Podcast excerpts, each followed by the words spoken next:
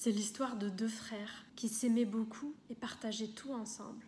Ils vivaient en parfaite harmonie dans une ferme, jusqu'au jour où un conflit a éclaté entre eux. Ils cultivaient ensemble, ils récoltaient ensemble, ils avaient tout en commun.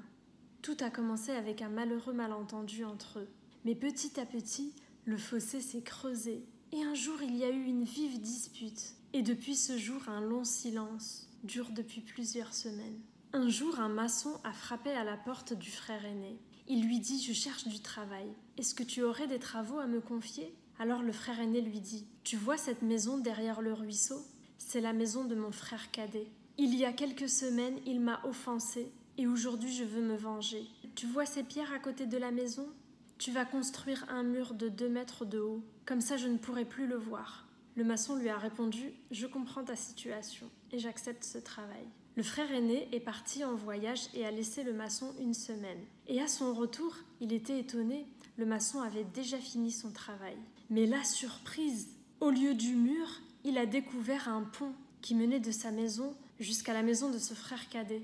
À ce moment-là, son frère cadet est sorti de sa maison et a couru à travers le pont. Tu es vraiment formidable Construire un pont alors que nous étions si fâchés Tu es d'une grande sagesse. Je suis si fière d'être ton frère. Alors pendant que les deux frères étaient en train de fêter leur réconciliation, le maçon a rassemblé ses affaires pour partir. Et les deux frères l'ont interpellé. Reste donc, il y a encore plein de travaux pour toi. Et le maçon leur a répondu Je voudrais bien rester, mais j'ai encore d'autres ponts à construire.